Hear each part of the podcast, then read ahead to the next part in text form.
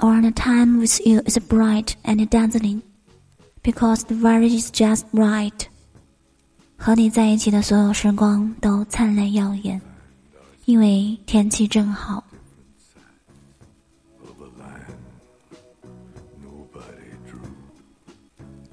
It's not good to live halfway.